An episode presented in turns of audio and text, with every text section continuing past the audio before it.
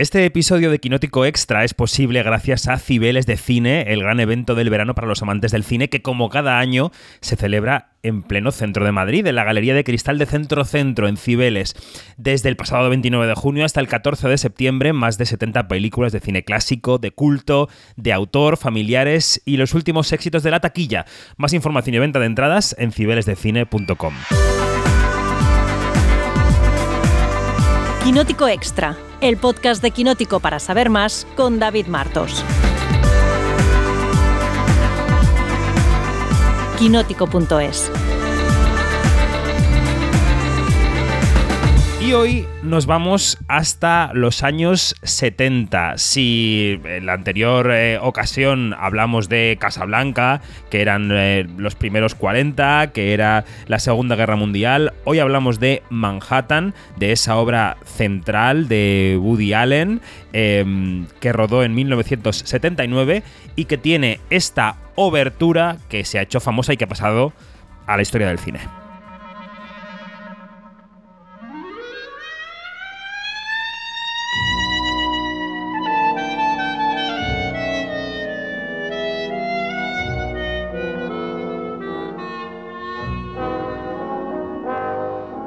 Capítulo primero. Él adoraba Nueva York. La idolatraba de un modo desproporcionado. No, no, mejor así. Él la sentimentalizaba desmesuradamente. Eso es. Para él, sin importar la época del año, aquella seguía siendo una ciudad en blanco y negro que latía a los acordes de las melodías de George Gershwin. Eh, no, volvamos a empezar. Capítulo primero. Él sentía demasiado románticamente Manhattan vibraba con la agitación de las multitudes y del tráfico. Para él Nueva York era bellas mujeres y hombres que estaban de vuelta de todo. No, tópico, demasiado tópico y superficial. Hazlo más profundo. A ver, capítulo primero. Él adoraba Nueva York. Para él era una metáfora de la decadencia de la cultura contemporánea. La misma falta de integridad que empuja a buscar las salidas fáciles convertía la ciudad de sus sueños en Nada, no, suena sermón. Quiero decir que, en fin, tengo que reconocerlo. Quiero vender libros. Capítulo primero. Adoraba Nueva York, aunque para él era una metáfora de la decadencia de la cultura contemporánea. Qué difícil era sobrevivir en una sociedad insensibilizada por la droga, la música estrepitosa, la televisión, la delincuencia, la basura. No, demasiado amargo, no quiero serlo. Capítulo primero. Él era tan duro y romántico como la ciudad a la que amaba. Tras sus gafas de montura negra se agazapaba el vibrante poder sexual de un jaguar. Esto me encanta. Nueva York era su ciudad y siempre lo sería.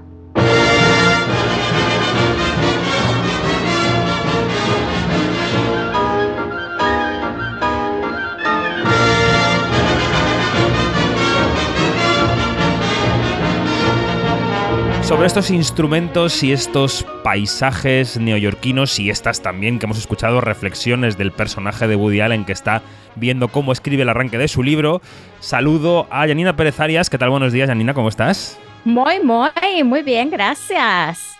Aquí estamos. Y María José Arias, buenos días.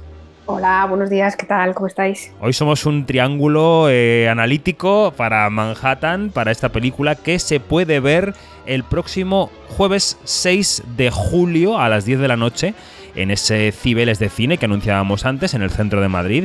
Yo creo que siempre el cine es un buen plan. El cine clásico es mejor plan. Ir al cine de verano, Cibeles de cine, pues también. Ya sabéis que podéis comprar las entradas en cibelesdecine.com para Manhattan o para la que queráis.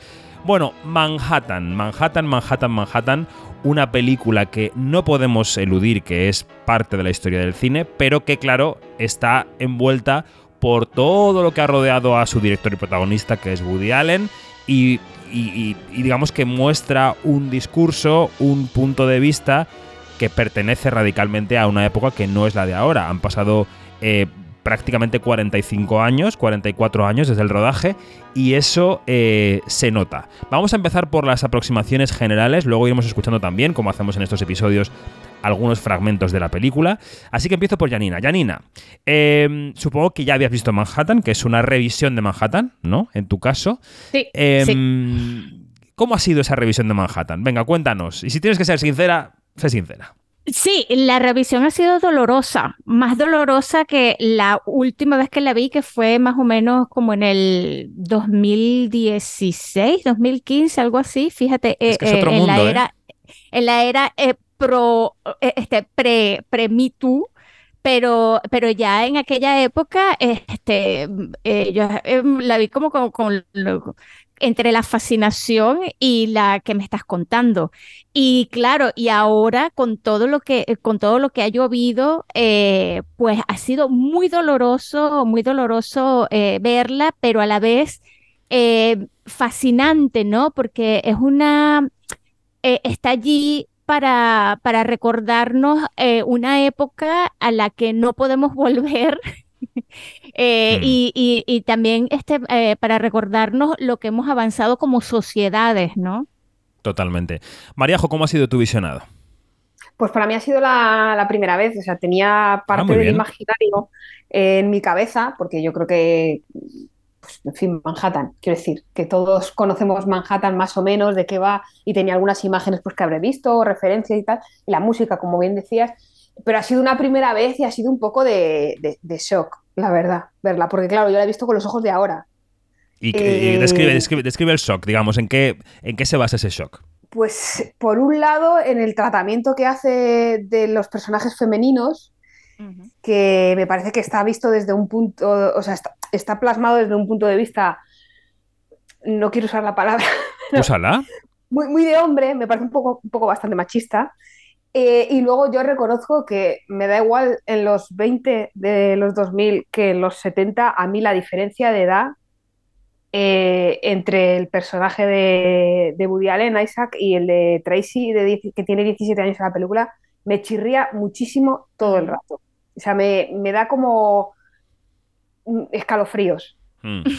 Bueno, discutíamos un poco fuera de micrófono, porque aquí hay matices, ¿no? A mí me parece que, que lo, que chirría, en mi caso, a mí lo que me chirría es que ella sea menor, eh, mucho más que el hecho de la diferencia, que, que, bueno, pues puedo entender que hay casos y casos, ¿no? No sé si este caso es justificable o no, pero yo sí creo que, que, es más bien el hecho de que ella sea una mm, menor y que haya aquí una especie de, pigmalión en la figura de Woody Allen, ¿no? Que la guía. Quiero que escuchemos una- un fragmento de la escena inicial de la película. Es una conversación de bar en la que los personajes se presentan, están con sus amigos y se ve claramente cuál es la relación entre el personaje de Woody Allen y el personaje de Tracy que interpreta Mariel Hemingway.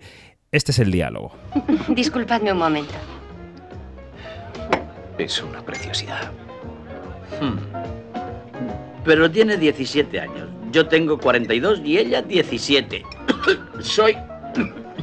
Soy mayor que su padre. ¿Qué te parece? Estoy saliendo con una chica de la que puedo ser su padre. Es la primera vez que se produce este fenómeno en mi vida. Está borracho. Estás borracho, sabes que no deberías beber. Os he dicho que... Que mi exmujer... ¿Quién? ¿Tina? Mm, Mi segunda exmujer... Está escribiendo un libro sobre nuestro matrimonio y ruptura. Eso es una mezquindad. de lo más deprimente. Piensa. eh, Piensa dar pelos y señales de mis pequeñas idiosincrasias, rarezas, manías y... No es que yo tenga nada que ocultar, ya lo sabéis, pero hay algunas intimidades desagradables que lamento. Pura chismorrería. Es la nueva pornografía, la tenemos a No diario. debo en los permitirle que me amenace. No, claro. Lo que no debes permitirte es beber. Ya, la cabeza. Deberíamos irnos ya. Mañana tengo un examen. ¿Así? La niña tiene que marcharse. Tiene que hacer sus deberes. Salgo con una niña que hace deberes. Bueno, em, por, por- por zanjar este tema o por, por profundizar en este tema antes de pasar a otros aspectos de la película, Janina, tú has estado leyendo mucho sobre Mariel Hemingway, sobre cómo ella se sintió, sobre qué se ha dicho después. ¿Qué podemos decir de esta actriz y del personaje que interpretó? Sí, a ver, em, primero que nada, em, eh, vamos a, a- volver a las críticas de la época, ¿no? Para la, la crítica de la época, eh, la diferencia de edad no fue un tema. Eh, se centraron más en, en qué genial Woody Allen y, más nada, ¿no? Con el tiempo sí que, sí que ha habido como otras cosas, ¿no? Este, Mariel eh, luego ha, contado este, en sus memorias, creo que fueron unas memorias del 2005 o 2015, no recuerdo ahorita, pero ella sí contó que en aquel momento Woody Allen eh, mm, tuvo como que una vivencia, ella tuvo como una vivencia meta, cinematográfica y es que Woody Allen estuvo muy, eh, muy puesto con ella, o sea, este, intentó seducirla y todo esto, pero fíjate que tuvieron que pasar muchísimos años para que, para que ella hablase, ¿no? Y, y, lo dijo mucho antes del, del Me Too, o sea, fíjate que, que, que ya en, en, esa, en esa época que no trascendió, eh, pero yo creo que si se vuelve a hablar de esto, pues eh, la gente va a decir, oye, ¿qué pasó allí? Este, mm, Pero yo creo que era eh, parte de una época, ¿eh? quiero decir que ella no entendía aquello como algo impropio. De hecho, volvió a trabajar con Woody Allen en Desmontando a Harry en el 97. Exactamente, exactamente. Yo creo que, claro, es, es, que vamos a estar claros, era otra época, era otra época, era, este, ya desde este punto de vista lo vemos como, como otro planeta. Eh, pero bueno, así es, y así fue y esperamos que no, que no se vuelva a, esa, a, ese pasado. Ahora, em, de Mariel sí que se dijo y, y, y, se, y lo podemos eh, reafirmar que es eh, que, su, que su rendimiento interpretativo en Manhattan es absolutamente sublime. Em, de verdad que, que da, que a pesar de la edad que tenía en aquel momento, pues hace un buen papel. Y claro, Luego está lo del análisis de este personaje en comparación, que era lo que decía Mariajo, en comparación con, con los otros personajes femeninos, ¿no? Em, aquí Tracy es la sublimación de, de, la, de la persona que está allí para, em, yo no diría florero, pero es la, pero fíjate que entre todas las mujeres es más bien la sabia, la que calla, observa y, y, en pocas palabras, este, pues el hombre siempre le dice, pero qué sabia eres para tu edad, pero qué sabia eres para tu edad. Entonces, claro, allí tú ves que las otras mujeres que son las adultas, que son, que, que piensan más, pero piensan más desde el punto de vista, em, eh, Woody Allen las, dibuja o las, o las ha construido como seres muy neuróticos, muy neuróticos y centrados en sí mismos, como un reflejo de lo que es él con sus crisis, pero eh, en vez de mm, de tener eh, penes, pues estas mujeres tienen vulvas. Entonces, claro, bueno, este, eso es así, ¿no?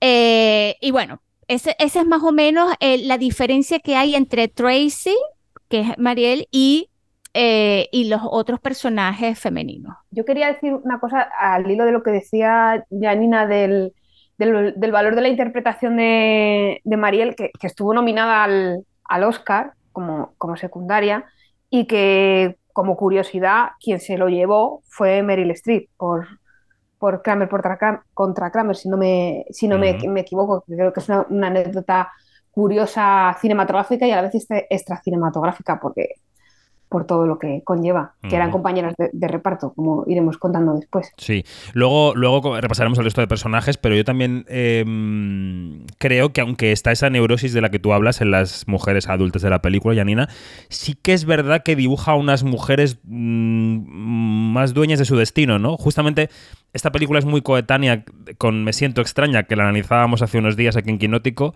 mm, y, y, hay una relación lésbica en esta película que se ve desde un punto de vista completamente distinto a la de España, ¿no? Quiero decir que, bueno, que hay cosas que sí que cambian, ¿no? En el panorama estadounidense y el panorama español. Bueno. Y, lo, más, y lo más gracioso es que ahora que mencionas eh, eh, esa, esa relación, a ver, hay, hay, que contar que esa relación es la ex mujer del personaje de Woody Allen que se llama Isaac. Y, y, bueno, y, y eh, la ex mujer de, de Isaac empieza una relación amorosa con Connie, que, que, entonces, bueno, ellos comienzan a vivir juntos y todo esto, y y aquí viene la cosa que, que de verdad que bueno, que Woody Allen como guionista no se lo hubiera imaginado jamás. La ex mujer empieza a escribir un libro de, de supuestamente que es un relato, pero eh, se supone que ese relato este, es autobiográfico y entonces va a contar todas y cada una de, de, de, de, la, los trapitos sucios de la relación recordemos que Isaac es, es, em, es un escritor mm, más o menos conocido, que ha, mm, que ha trabajado en, en shows de televisión y todo esto, o sea que es una figura hasta cierto punto pública. Bueno, Entonces, espera, Yanni, que yo creo que estamos abriendo muchas puertas y a lo mejor quien escuche y no haya visto la película no se está enterando muy bien de quién es quién. Entonces, Ok. Isaac es, un, es el personaje de Woody Allen, que es un escritor que quiere escribir un libro, es un escritor que trabaja como guionista para televisión y deja ese trabajo para ponerse a escribir un libro. Tiene una exmujer, que es Meryl Streep, con la que tuvo un hijo pequeño, y esa mujer le abandonó por otra mujer. ¿Vale? Y es esa mujer que le Como abandonó. ¿Eh? Como en Friends. Eso es, Ross. eso es. Y es esa mujer que le abandonó, que es Meryl Streep, la que está escribiendo a su vez un libro sobre su relación con él o su ex relación con él. ¿vale? Y Woody Allen empieza una relación con una chica de 17 años que se llama Tracy, que es una estudiante de arte dramático a la que le ofrecen eh, estudiar en Londres y ella se quiere ir a Londres y le dice vente conmigo y él es, entonces se da cuenta de que no quiere estar con ella porque conoce a la, a la amante de un amigo suyo. Un amigo suyo que está poniéndole los cuernos a su mujer, a su vez, que está poniéndole los cuernos con Diane Keaton, que es la otra parte de la película. Todo esto explicado por mí no tiene ningún sentido, pero vista la película todo está muy bien hilado. Eh, antes de entrar a los personajes, que yo creo que, pasaremos por ellos, ¿no? Mariajo, Nueva York. ¿Cómo es la imagen de Nueva York que proyecta Manhattan? ¿Qué has percibido? ¿Qué te ha parecido? Porque Manhattan es una de esas películas fundacionales en el sentido de, yo cuando fui a Nueva York y pisé allí las calles dije, esto ya lo he visto, yo ya he estado aquí, ya incluso sé cómo huele esta ciudad, ¿no? Y Manhattan es una de esas películas que ha aquilatado en la cultura popular la imagen de que en Nueva York hemos estado todos antes de estar. ¿A ti te ha pasado esto viendo la película? Eh, claro, yo, yo cuando estuve en Manhattan fue antes de ver Manhattan. Y efectivamente también, también sentí un poco lo mismo y hice las turistadas de irme a ver el escaparate de Tiffany's Desayunos con Diamantes y me puse a tocar las teclas del piano de Beat y estas cosas. Pero es verdad que viendo la película, habiendo estado en Manhattan y habiendo tenido esa misma sensación con otras películas cuando lo visité, a mí me parece que el retrato que hace de la ciudad es maravilloso. Y es verdad que el blanco y negro eh, le, sienta a la ciudad estupendamente y, y es como una sucesión de postales. O sea, esa excusa que se busca eh, Woody Allen de los personajes andando por la ciudad simplemente para mostrar todo su esplendor de noche muchas veces en muchas de las escenas yo creo que juega mm, mucho a favor de la película que de hecho se llama Manhattan es por algo. Quiero decir que más allá de todo este esta trama enrevesada que has contado de personajes y de, amoríos antes y estas cosas eh, yo creo que la película es una carta de, amor a, a, a, Manhattan y de hecho como empieza eh, lo demuestra. Yo creo que la película luce muy bien eh, es icónica en parte por las imágenes que nos muestra de, de, la ciudad y que refleja muy bien lo que es eh, esa ciudad que está viva siempre, a cualquier hora, da igual la hora, siempre hay, hay algo vivo en esa, en esa ciudad. Sí, un cóctel, ¿no? Sí, o sí una, me- una- un sí. bar abierto en alguna calle Sí, para tomar un perrito. Janina, dale. Si me permites, este, hasta ese momento la ciudad no se había retratado de ese- desde ese punto de vista tan romántico, ¿no? Porque si, perdón, si nos ponemos a ver cuáles películas se habían rodado en, en- en Manhattan hasta la fecha, en, en Nueva York hasta la fecha, pues todas reflejaban lo que, lo que era la ciudad en aquella época, que era una ciudad este, eh, sumida en el caos, con, con la criminalidad altísima, eh, con, con la- con estos guetos eh, eh, de las diferencias sociales, pero atroz. Y entonces, claro, ahí tú ves Sérpico, por ejemplo, ves Taxi Driver, eh, tú lo ves también hasta, hasta en mi, en mi película favorita, que lo voy a decir, por supuesto que lo voy a decir, que es Fiebre del sábado por la noche, que en España no se llama así, en España se llama Fiebre del, eh, Fiebre del sábado Noche. noche. Noche. Entonces, claro, este, allí tú ves que es una ciudad sucia, que, que no te dan, que, que lo que te provoca es grimita. Mientras que, claro, la fotografía increíble aquí de, de Gordon Willis, eh, pues te pone a una Manhattan en blanco y negro con estos, con, con est- estas panorámicas eh, que, que pasaron a la historia, que son hoy en día icónicas. Y eso, fíjate, Manhattan en ese, en ese momento, o- bueno, o digamos, Nueva York en ese momento no estaba completamente relacionada con Woody Allen. Fue a, partir de esta película que se hicieron como que, como que un- una, como, como que una unidad. Entonces ya desde ese momento ya Woody Allen no pudo separarse más nunca de Nueva York hasta que eh, pasó, pasaron, pasó el tiempo y se le acabó el dinero y entonces se fue a hacer este, películas en, en Londres y en Barcelona y en Roma, París. en París. San Sebastián. Bueno, San oye, vamos a escuchar ese primer paseo nocturno que dan Woody Allen y Diane Keaton en la película, que es muy icónico. Lo escuchamos, venga. Tus amigos forman un grupo muy interesante. Sí, Como un reparto de una película de Fellini. son muy divertidos. Unas personas encantadoras. Y Helen es una buena amiga y una mujer muy inteligente. ¿Ah, sí? Un verdadero genio. Mm. La conocí por mediación de mi exmarido, Jeremías. Oye, ¿y por qué os habéis divorciado? Es algo que nunca llegaré a... No te comprendo. ¿Cómo que por qué nos hemos divorciado? Bueno, ¿Qué clase yo- de pregunta es esa si ni tan siquiera te conozco? No me contestes si no quieres, es pura curiosidad. Bueno, verás, tuvimos muchos problemas y yo... Me cansé de someter mi personalidad a un hombre tan inteligente y dominante. Porque es un genio. Ya, él es un genio, Helen es un genio y Dennis es un genio. Conoces a muchos genios, ¿sabes? Deberías tratar a algún estúpido de vez en cuando. ¿Podrías aprender algo? Está bien, dime, ¿por qué te divorciaste tú? ¿Por qué? Sí. Me divorcié porque mi exmujer me dejó por otra mujer. ¿Te sirve? ¿De veras? Eso debe ser muy desmoralizador.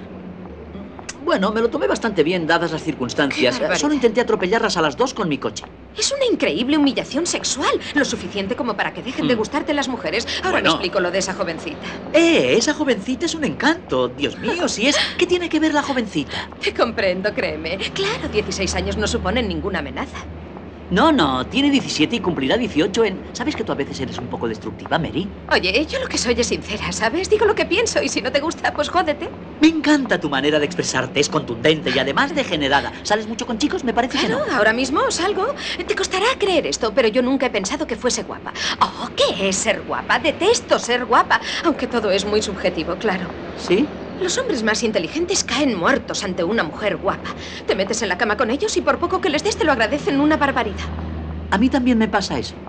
¿Tienes hijos o algo por el estilo? Sí, tengo un niño Ya. que está siendo criado por dos mujeres. Creo que eso da resultado. Hicieron unos estudios sobre ello. Lo leí en una revista trimestral de psicoanálisis. No se necesita al macho con dos madres, está bien. Sí, muy pues yo bien. siempre he creído que son muy pocos los que sobreviven a una madre. Hmm. Oye, he de sacar a mi perro. Eh, ¿Quieres esperar? He de sacarlo a pasear. ¿O tienes, tienes prisa? No, no, nada de eso. ¿Qué clase de perro tienes? Hmm. La peor. ¿Así? Un salchicha. ¿Ah? Para mí es un sustituto del pene, ¿sabes? Ah, pues en ese caso deberías tener un gran danés, ¿no? Bueno, pues em, ha- hablemos de Woody Allen. De él, más allá de, cómo- o sea, él, eh, esa concepción machista la, la tenía en el momento y la plasmó en el guion. A mí, yo viendo las películas de Woody Allen, que se han ido matizando con el tiempo, ojo, estamos hablando del año 79, se han ido matizando con el tiempo, eh, a mí me sigue pareciendo un cómico brillante más allá de su ideología. No sé si lo compartís. Yo es que tengo un per- yo voy a romper Dale, dale, dale, dale. Yo es que reconozco que con los personajes masculinos de Woody Allen tengo un problema. Me parecen insoportables. O sea, trasladado, o sea, a mí la gente que va de inteligente y habla así todo el rato y, y es como que habla como en realidad escribiría, no solo que no me la crea, es que me, me resulta muy cargante. Y entonces a mí, y me pasa con este, con este, con el personaje de Isaac, que más allá de lo machista, de lo machista que sea, de la relación que tenga con, con Tracy, la diferencia de edad y las bromas que haga al respecto, el, el mismo personaje sobre el que tiene más edad que el padre de la criatura. Eh, el personaje en sí me repele, o sea, me cae, me cae mal. O sea, si yo me lo cruzase en la vida real, no sería mi amigo. Porque esa gente, yo lo reconozco, tengo un problema, me agotan. O sea, me agota mentalmente la intensidad de esta gente así con, con verborrea eh, elevada, por decirlo así. Janina, ¿tú qué? Pues sí, yo, yo este, estoy en la misma línea de, de Mariajo, pero fíjate que, que es, es ese tipo de, de, de personaje que es como, como un accidente de tránsito, ¿no? Que no puedes dejar de verlo. O Sí, sea, porque es tú dices, tú dices, pero qué idiota, pero estás allí viéndole y, quieres cerciorarte de, de hasta dónde llega su, no solamente su neurosis, que es, este, es eh, legítimo tener neurosis, eh, eh, pero su, su verborrea, su, ay, su, su ombliguismo, eh, El ego, su- ese ego eh, desmedido su ego desmedido. Yo soy muy o sea, fan. O sea, yo, yo ah. toda la distancia que pueda tener con él es que se reduce porque me parece que es, es- a mí ese chorro de brillantez me, me- me puede. Lo siento mucho. Es así. Es como comer chocolate blanco. Es un guilty pleasure. No pasa nada. No, pero si no pasa nada, si probablemente igual lo mío sea envidia, porque yo también querría hablar así. de- Envidia. envidia y, y querría hablar así de elevado todo el rato y con esos palabras y esos giros y esa inteligencia que tiene, porque es verdad que sus diálogos son, son muy, muy inteligentes, pero a la vez para mí poco me parecen poco naturales. Pero es lo que tú dices, ¿no? Es como entre la fascinación y el rechazo, es decir, no puedes dejar de mirar y de escucharle, pero a la vez te cae mal. Es una relación co- complicada. Pero yo creo que Ahora, es parte de lo que trabaja. Ahora te digo, el- e- en esta película en particular, el mano a mano que hace con el personaje de Diane Keaton es memorable. Sí, sí, cada O sea- vez que le, es como un partido de tenis. Es como Sí. Se están lanzando pelotas todo el rato y cada vez que le mete punto de partido a Diane Keaton, salto en el sofá. Eso, Es de favor. verdad. Y, y, y, y entonces Pero eso lo ha escrito también Woody Allen, eh, Mariajo. Es, Sí, es un sí, poco sí. trampa. Sí, Sí, sí, pero, pero en- fíjate. En, ella, en Diane Keaton y en Meryl Streep me caen bien, pero si las hace el personaje de Woody Allen, no, o sea, porque es como, a ver, ¿cómo te lo explico? Eh, Diane Keaton y Meryl Streep las he visto en infinidad de cosas, haciendo cosas muy distintas, pero a Woody Mm. Allen, sea casualidad, mala suerte, casi todos los personajes que le he visto son irritantes en el mismo sentido. Mm. Entonces, al final, es como la gota china, ¿no? Es como que no puedo separar a, a- a la- a los personajes unos de otros. Entonces, todos los personajes de Woody Allen me caen mal, pero Diane Keaton al final te cae bien, pero porque le da un zasca a Woody Allen, ¿sabes?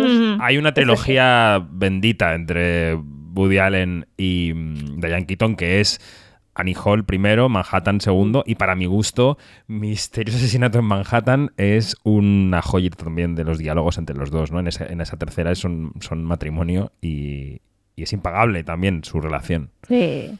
¿Sabes qué? Qué lástima que, que está allí entre medio el factor romance, que es, que es por lo que Manhattan es una comedia romántica, este, mm, porque yo creo que este personaje, con ese mano a mano, con ese, con ese primer encuentro, que lo que hace es, reírte, porque es como si fuesen dos seres que se están viendo en un espejo y que, y que se están, y están midiendo fuerzas de ¿Cómo te gustó esa escultura? Y entonces el otro se echa para atrás. ¿Cómo que? Bueno, esa escultura eh, es peor, no es peor que, o sea, es genial, genial. Y claro, y allí también, este, aunque lo haya escrito Woody Allen y todo esto, pero eh, detrás de, de ese, de, de esa simbiosis que se forma en esa, en esas películas, no solamente en Manhattan, también está una larguísima relación personal eh, de esta gente. Esta gente ya para esa fecha tenía más de, de 15 años conociéndose,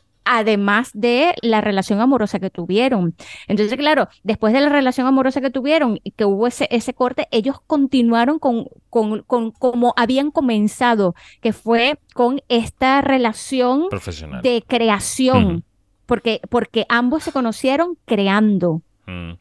Antes de preguntaros por Meryl Streep más específicamente, vamos a escuchar una de las discusiones que tiene en una, una- en una escena en la que Woody Allen va a recoger al hijo, ¿no? Y esta, esta es la discusión. Hola, Isaac. ¿Está a punto Willy? Sí, pasa. Bajará enseguida. ¿Qué tal te va? Bien, ¿y a ti? De maravilla. ¿Sí? Sí. Estoy terminando mucho trabajo. Todo me va muy bien. ¿Quieres café u otra cosa? Eh, no. ¿Cómo está Willy? Muy bien. Empieza a mostrar un gran talento para el dibujo. ¿Sí? ¿De quién lo habrá heredado? Porque ni tú ni yo sabemos dibujar. Yo sí. Ya, pues lo siento, pero ni con eso podría ser su padre. Te llevarás a Willy el fin de semana del 16 porque Connie y yo queremos ir a Barbados. Una pregunta, ¿aún sigues con la intención de escribir ese estúpido libro? ¿En serio lo vas a hacer? Muy en serio. Es un libro honrado y no tienes nada de qué avergonzarte.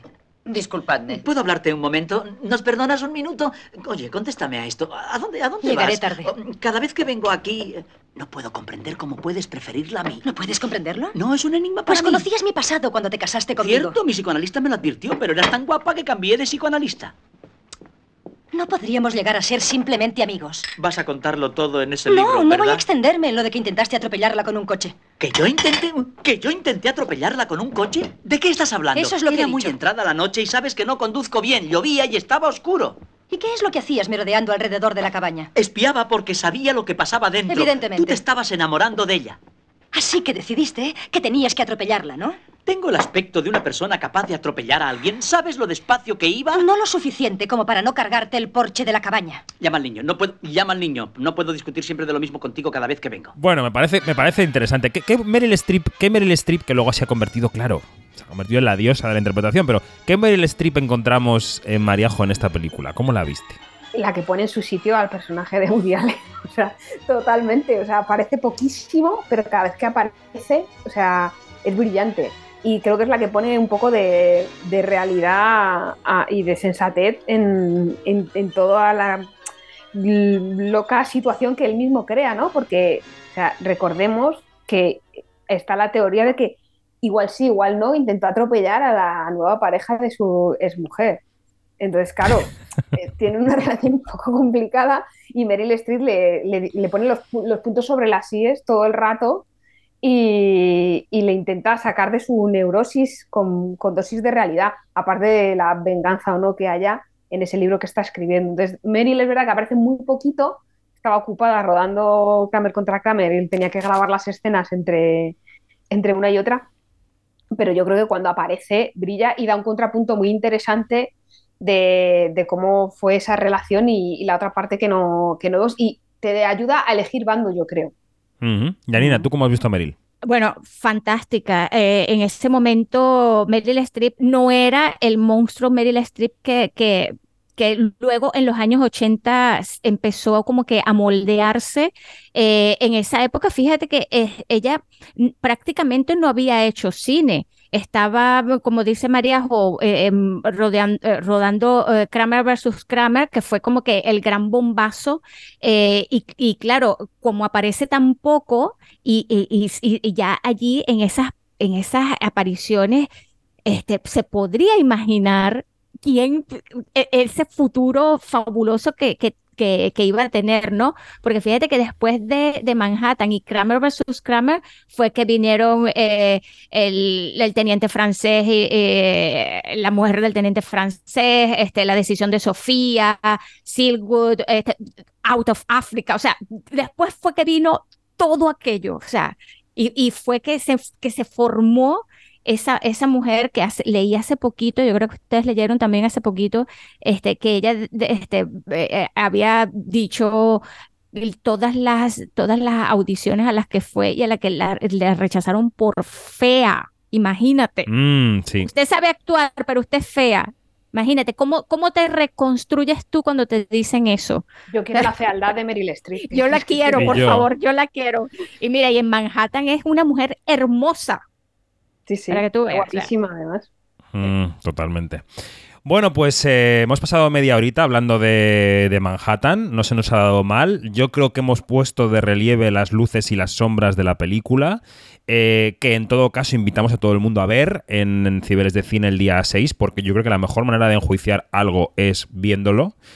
La mediación periodística está para algo, para seleccionar, pero en este caso los periodistas decimos vayan a verla porque eh, si se tienen que enfadar, si tienen que gritar, si tienen que reír, todo lo harán delante de una pantalla de cine, que es como mejor se hacen las cosas. ¿Alguna cosa más que haya que añadir que se os quede en el tintero? Venga, Yanina, Por que siempre tienes un apéndice. supuesto. Siempre, siempre, siempre lo, y dale, siempre dale. lo voy a tener, por supuesto. Fíjate que se nos ha pasado hablar de la banda sonora de esta película. No, hemos hablado, pero podemos profundizar. ¿Sí? Porque sin la, sin, eh, sin la Rapsodia Azul de, de George eh, Gershwin, esta película tampoco se puede entender. Y fíjate que es una, es una, es una, es una pieza que no fue hecha para la película, pero fue a partir de ese momento, eh, y, y la, la grabación la, la dirigió Subin Mehta con la Filarmónica de Nueva York, hay que decirlo, lo cual es icónico, fue que, que, que la Rhapsody en Blue este, se juntó con las imágenes de, eh, de, de Manhattan para siempre, jamás. O sea, ya no se puede, no se pueden separar. Tú pones la, la música y ves las imágenes, ves las imágenes y escuchas la música. Es una cosa increíble. Estamos de acuerdo, totalmente. Por eso le hemos puesto de arranque, de arranque de este podcast. Pues así arrancamos y cerramos con la música. Pues venga, la ponemos también para acabar. Eh, ya está sonando de fondo. Janina Pérez Arias, María José Arias, gracias. Y abrazo. que vaya bien la semana. Adiós, chao.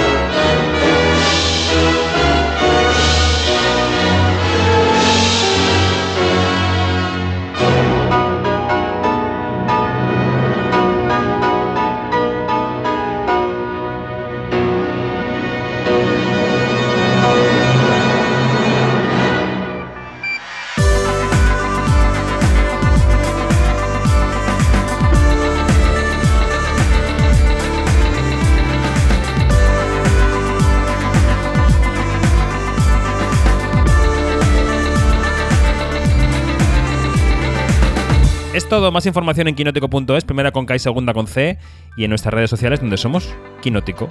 Adiós.